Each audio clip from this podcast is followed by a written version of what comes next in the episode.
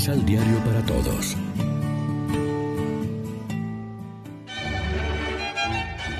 Proclamación del Santo Evangelio de nuestro Señor Jesucristo, según San Marcos. Después que tomaron preso a Juan, Jesús fue a la provincia de Galilea y empezó a proclamar la buena nueva de Dios. Hablaba en esta forma. El plazo está vencido. El reino de Dios se ha acercado.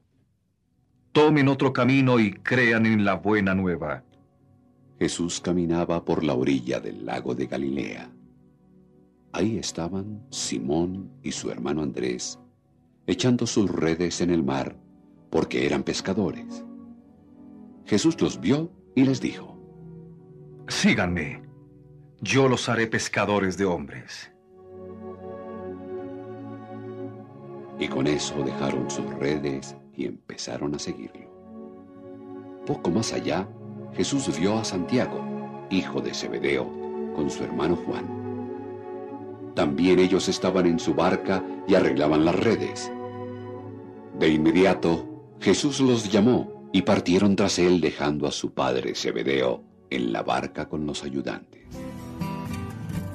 Lección Divina Amigos, ¿qué tal? Hoy es domingo 24 de enero, celebramos en la liturgia el tercer domingo del tiempo ordinario como siempre alimentándonos con el pan de la palabra. Con el Evangelio de hoy nos encontramos de frente al género literario de narraciones de vocación, en el cual lo primero que se indica es la condición de vida de la persona interpelada por Dios. Después sigue la llamada expresada con palabras o acciones simbólicas. Y finalmente se tiene el seguimiento que conlleva el abandono de la actividad anteriormente presentada. Las primeras palabras de Jesús cuando comienza su misión se refieren, según San Marcos, al reino de Dios, a la conversión y la fe. El nombre griego de la conversión es metanoia, que significa exactamente cambio de mentalidad. Es algo profundo que cambia la dirección de una vida, como cambió la de los cuatro discípulos que escucharon la voz del Maestro, abandonaron las redes y lo siguieron. La conversión supone también creer en el Evangelio. Y el Evangelio, como dice Marcos, ya desde el comienzo de su libro, es Cristo mismo, como también es Él quien personifica el reino. Ya está aquí, ha llegado ya. El miércoles de ceniza, al realizar el gesto simbólico de la imposición de la ceniza, oímos esta doble invitación de boca del sacerdote. Recuerda que eres polvo y en polvo te convertirás. Conviértanse y crean en el Evangelio. Reflexionemos.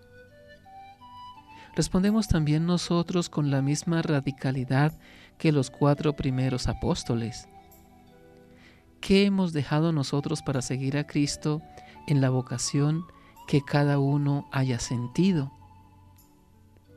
Oremos juntos. Señor, en tu tiempo se cumple mi espera. Tú, el que viene, que continúas caminando por las orillas de esta vida humana que como un lago en forma de cítara indica silenciosamente el pasar de sus horas, pasas y ves, llamas. Te reconoceré cuando me sienta llamado por mi nombre. Amén. María, Reina de los Apóstoles, ruega por nosotros.